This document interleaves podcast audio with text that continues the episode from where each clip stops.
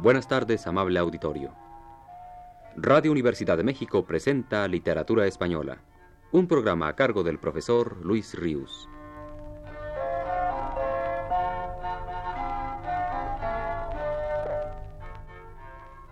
Con ustedes el profesor Luis Ríos.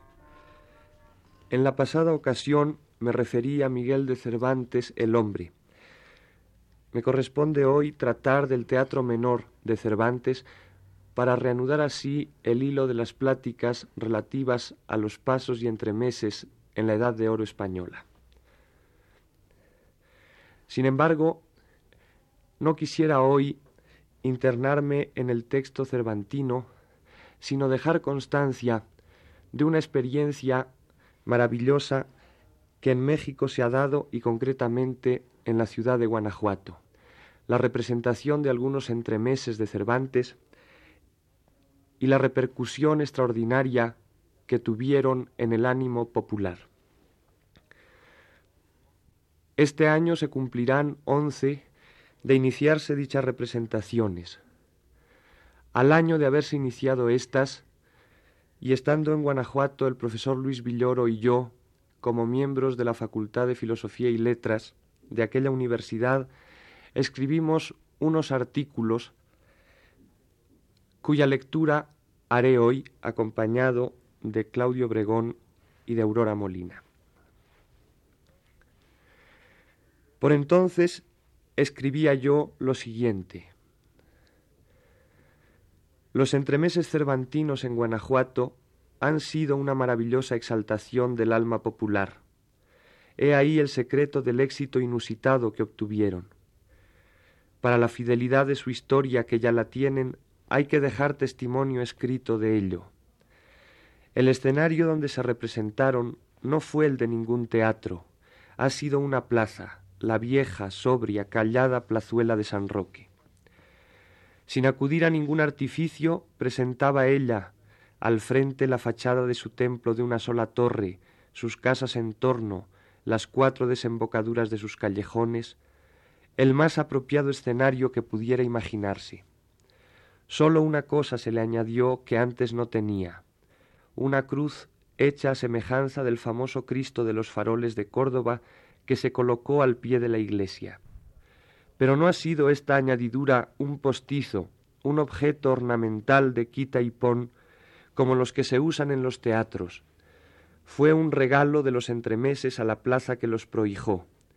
La cruz y su pie son de cantera, y los delgados faroles de hierro y allí se quedan para siempre. En su inclinada superficie de piedra aparecieron revividos en más de setenta ocasiones los personajes de Miguel de Cervantes. Para lograr esta ilusión, Enrique Ruelas, el director, no se valió tan solo de sus alumnos de la Escuela de Arte Dramático. Fueron ellos el núcleo principal de un formidable cuerpo de actores formado por médicos, comerciantes, autoridades, músicos ambulantes, abogados, burócratas, sastres, niños, el pueblo entero de Guanajuato convertido en representante cervantino. Desde los más afortunados y famosos guanajuatenses hasta el más modesto trabajador y aun el desheredado de todos bienes de fortuna participaron en la creación del espectáculo. En un mismo personaje pudo advertirse este generoso concurso del pueblo entero, pues muchas veces las ocupaciones profesionales de estos inesperados actores impedía que la misma persona representase el papel. Así fue que caracterizaron alternativamente a Cervantes el juez de distrito de Guanajuato, un profesor de filosofía, un hombre de negocios, y a Don Quijote el secretario general de la universidad, un estudiante de química, un profesor de literatura, un mecánico y un ingeniero. De fraile predicador hicieron un abogado, un poeta ajuglarado y caminero que cayó por Guanajuato, un médico y un fotógrafo. Y no solamente a los que maquillados y con disfraces participaron se han de citar. De manera distinta lo hicieron otros muchos, como los vecinos de la plaza, el público más asiduo, que sentados a la puerta de sus casas o asomándose desde las azoteas, ponían a cada función marco de curiosa espontaneidad popular. También el señor cura de la iglesia de San Roque, que digna y generosamente consintió que sus campanas repicasen para hacer más sobrecogedora la aparición final de Cervantes y de Don Quijote. Hasta los animales cumplieron un papel, caballos, burros aguadores, perros errabundos que irrumpían de improviso en la plaza fingiéndose cipiones y berganzas, los más humildes actores del tinglado cervantino. Si a todos alcanzaba gloria en este festival, no podría ser menos general el aplauso ni su repercusión pudo dejar a un lado a ninguna porción del pueblo. Aquí convendría fijarse en la clase más baja económicamente, en la menos cultivada, compuesta por gente a quien el áspero sudor cotidiano les ciega los ojos de esfuerzo y fatiga y no saben de versos ni de siglos dorados. Ellos señalaron la importancia cabal de los entremeses en Guanajuato. Se dio el caso en una función dedicada especialmente a los mineros, de que uno de ellos, dirigiéndose al más querido y respetado maestro del Estado, exclamara Esto sí está bien que lo pongan aquí, porque esto es cosa nuestra y se entiende. Grandes personalidades vinieron a Guanajuato con el único propósito de asistir a este espectáculo. ¿Quién puede negarle el título de público excepcional a un Alfonso Reyes, a un Rómulo Gallegos, y a otros que como ellos dejaron sus compromisos, trabajo y comodidad para emprender un viaje largo, movidos de su vocación ejemplar y de su inquieta sensibilidad siempre insatisfecha. Pero no se cometerá injusticia con ninguno si se afirma, en otro sentido, que público mejor que el de los mineros no lo tuvieron los entremeses público en su acepción más pura, espontánea e ingenua. Riéndose con franqueza, libres de cualquier preocupación intelectualizada, siempre que las palabras y ademanes de los representantes resultaban a sus ojos retozonas o maliciosas, de reacciones rápidas y sinceras, sin descubrir en lo que veían asunto de historia literaria, sino cosa actual, viva y hasta familiar.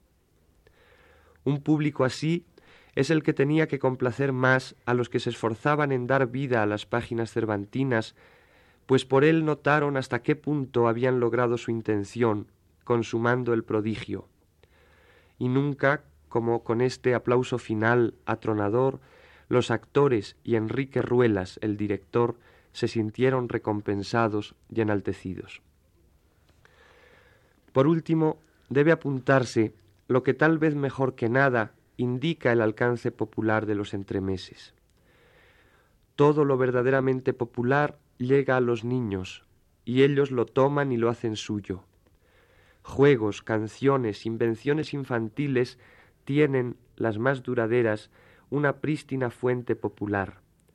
Arcaicos entretenimientos perduran en sus juegos, muchas de sus canciones están impresas en los viejos cancioneros de romances. Los que vivimos en Guanajuato hemos visto más de una vez, desde que se iniciaron las representaciones cervantinas, a los niños que juegan en las calles, ricos o pobres, jugar a los entremeses.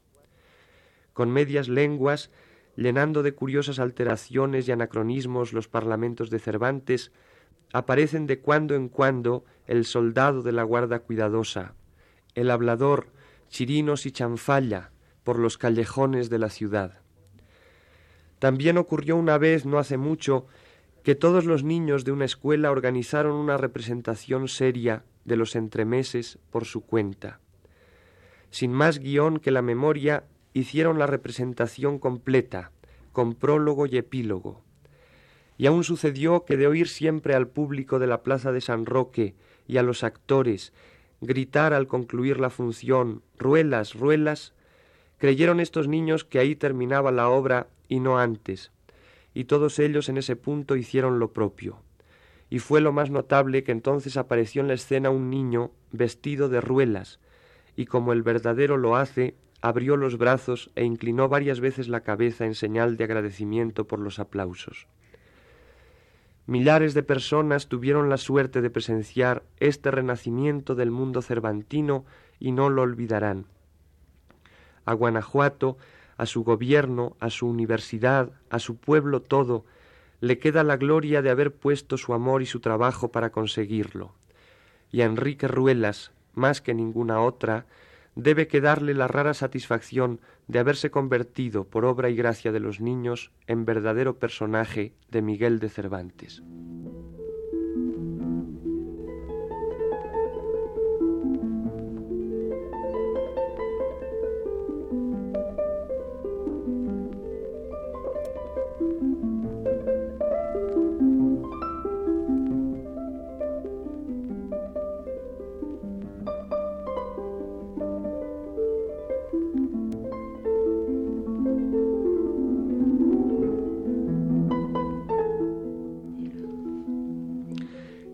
El profesor Luis Villoro, por entonces profesor también en la Facultad de Filosofía y Letras, escribió en esta misma ocasión otro artículo que van a leer Aurora Molina y Claudio Obregón.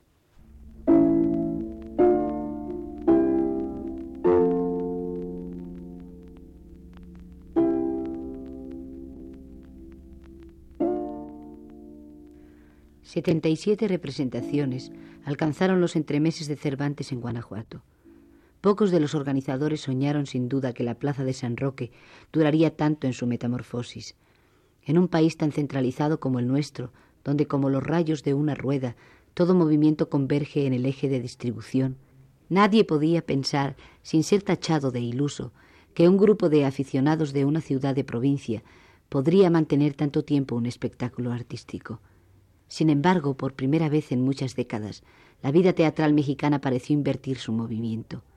Por más de un año la realización cultural más importante del país se situó en Guanajuato. La capital, acurrucada indolentemente en sí misma, tuvo que volver a la ciudad de provincia y escucharla. En nuestra geografía cultural eso equivale a la ruptura de leyes nacionales tácitamente aceptadas. Si hiciéramos el balance de este año y medio de actividad cervantina en Guanajuato, calibraríamos la importancia del fenómeno. Podríamos, por ejemplo, amontonar estadísticas con nombre de los visitantes distinguidos, hacer funcionar sumadoras que nos revelaran el número de forasteros que viajaron para asistir a una representación, o simplemente recordar la pregunta que en cada viaje que hacíamos fuera de la ciudad nos espetaba cualquier conocido. ¿Cómo están los entremeses? ¿Realmente vale la pena ir hasta allá para verlos? Que un paricutín centrara en la provincia el interés de una época ávida de extraordinario no es maravilla. Pero que hiciera algo semejante una representación teatral en un país sin afición ninguna por el teatro parece cosa del sabio Tontonelo. ¿Cómo explicarnos el hecho? Mucho se ha dicho y escrito, y no vamos a repetirlo nosotros, sobre la calidad de la función, su veracidad, la novedad de su escenario, la recreación de la época, etc. Poco hemos oído, en cambio, sobre lo que, a nuestro entender, fue raíz de todo ello. Por primera vez en el México independiente, y hablamos sin hipérbole, el teatro fue un organismo vivo, creación de un pueblo para quien llenaba una función irreemplazable. Por primera vez el teatro dejaba de ser azaroso resultado del esfuerzo de minorías intelectuales para responder a una necesidad y a un anhelo colectivos. Si exceptuamos el de Carpa, y la revista frívola, el teatro ha sido siempre en México creación un tanto forzada de intelectuales y funcionarios que a base de inyecciones van manteniéndolo por deber de cultura e interés personal. Asunto de biblioteca, casi de cofradía, siempre da la impresión de algo impuesto desde arriba y sostenido a la fuerza por terquedad heroica de actores y empresarios. Y el gran problema de autores y directores ha sido siempre el mismo. ¿Cómo crear una demanda de teatro en el pueblo? Cómo hacer del teatro algo que responda a una auténtica necesidad colectiva. Pues bien, Guanajuato resolvió sin planteárselo el problema.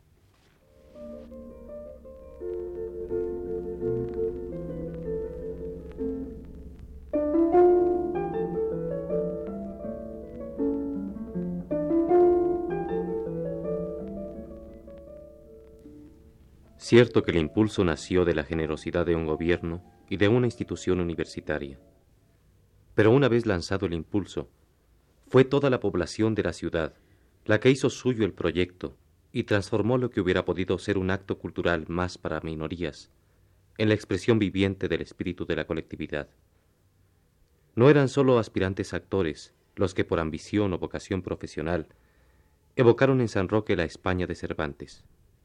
Era el estudiante de leyes o de preparatoria, el médico conocido, el juez, el dueño de una cantina, el ama de casa, el sastre, el librero, qué sé yo. Era la población entera que abandonaba sus tareas diarias y sus ocios habituales, la población entera que se disfrazaba para vivir íntegramente, noche a noche, la misma vida imaginaria. Y tras los callejones que servían de bambalinas, no encontrábamos a un grupo técnico especializado. Todos los ciudadanos prestaron su idea o su acción y de todos nació el teatro. Instalación eléctrica y sonido, diseño y confección del vestuario, adaptación del libreto, maquillaje, venta y distribución de boletos, propaganda, todo fue obra colectiva. ¿Quién prestó su casa? ¿Quién facilitó una idea? ¿Quién cosió un vestido o aprendió a colocar pelucas? Ligados por una incontenible necesidad de creación, todos a una forjaron el teatro. ¿Hubo alguien acaso que escatimara sus horas de descanso o esfuerzo en la obra? ¿Y quién hubiera podido quedar al margen de esa fuerza anónima de expresión que atravesaba la ciudad y se imponía con necesidad apremiante? Los entremeses eran parte de la vida de la comunidad, tan esencial como el mercado público o las solemnidades religiosas. La ciudad entera vivía en dos registros distintos, y ninguno de sus habitantes podía dejar de participar en aquella segunda vida, imaginaria y portentosa, que periódicamente despertaba en la ciudad. El teatro, por primera vez en muchísimos años, era una necesidad social, ni recreo intelectual con que llenar ocios o cultivar soledades espirituales, ni cofradía de minorías snobs y refinadas, ni incubación de lámpara y gabinete, sino vida colectiva, hirviente, real. El teatro volvía a ser expresión de los anhelos inconscientes de un pueblo, recreo y descanso de una comunidad, orgullo y fuente de comunión espiritual de una población. Como en la Grecia de Sófocles, como en la España de Lope, el teatro hablaba otra vez el lenguaje del mito era expresión sublimada de un inconsciente colectivo.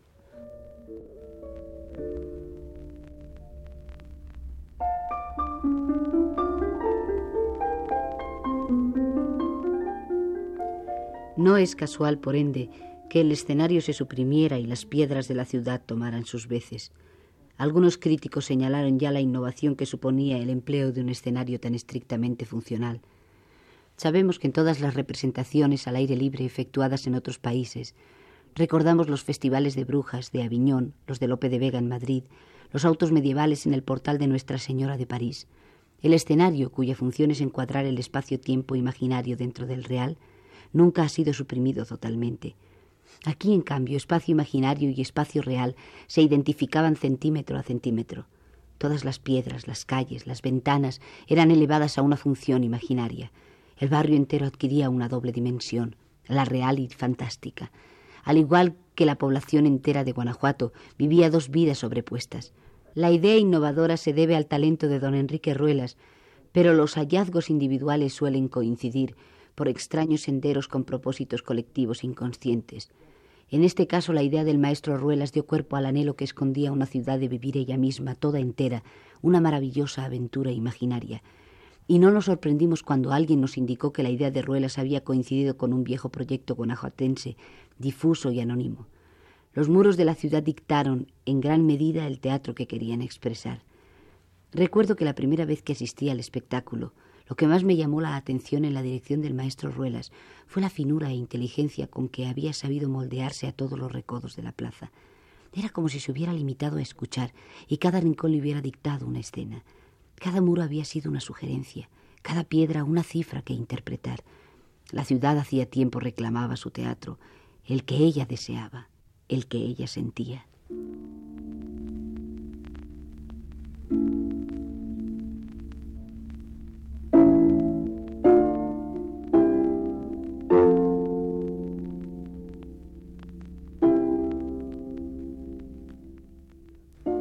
El teatro ha vivido plenamente en una ciudad de México porque en él sació una población sus anhelos de expresión artística.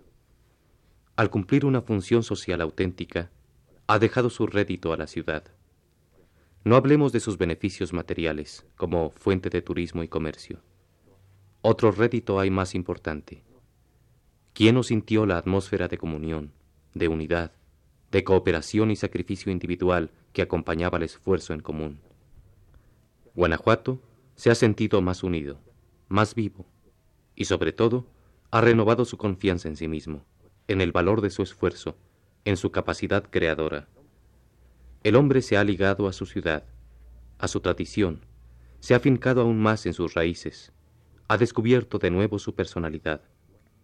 Guanajuato, sin distinción de clases, ha visto su prestigio aumentar en el país y se ha sentido depositario de una tarea, de una misión que compete a la ciudad entera, infundir palpitación y vida al teatro, devolverle su sentido colectivo, entregárselo de nuevo al pueblo, de donde surgiera.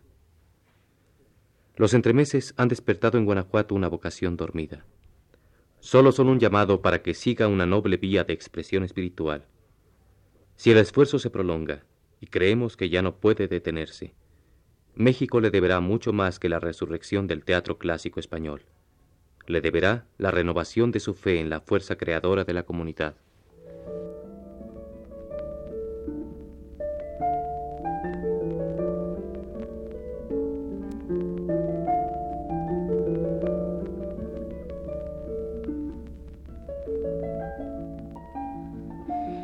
Hace nueve años que Luis Villoro y yo escribimos respectivamente estos dos artículos. Hace once años que se inició la representación en Guanajuato de los entremeses de Cervantes. Estas representaciones aún duran en nuestros días. Cada año hay varias temporadas en que los personajes de Cervantes vuelven a aparecer en la plaza de San Roque. Año con año, no obstante que haya transcurrido tanto tiempo, el público de toda la República y aun el público de fuera de México acude a Guanajuato a presenciar redivivo, actual, el arte popular de Miguel de Cervantes.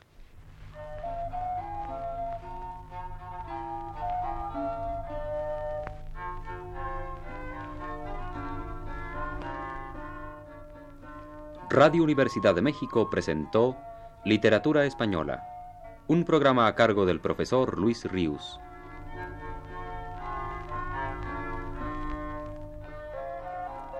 En una intervención especial escucharon ustedes las voces de Aurora Molina y Claudio Obregón. Agradecemos su atención y les invitamos a escuchar el siguiente programa de la serie el próximo viernes a las 18 horas. Muy buenas tardes.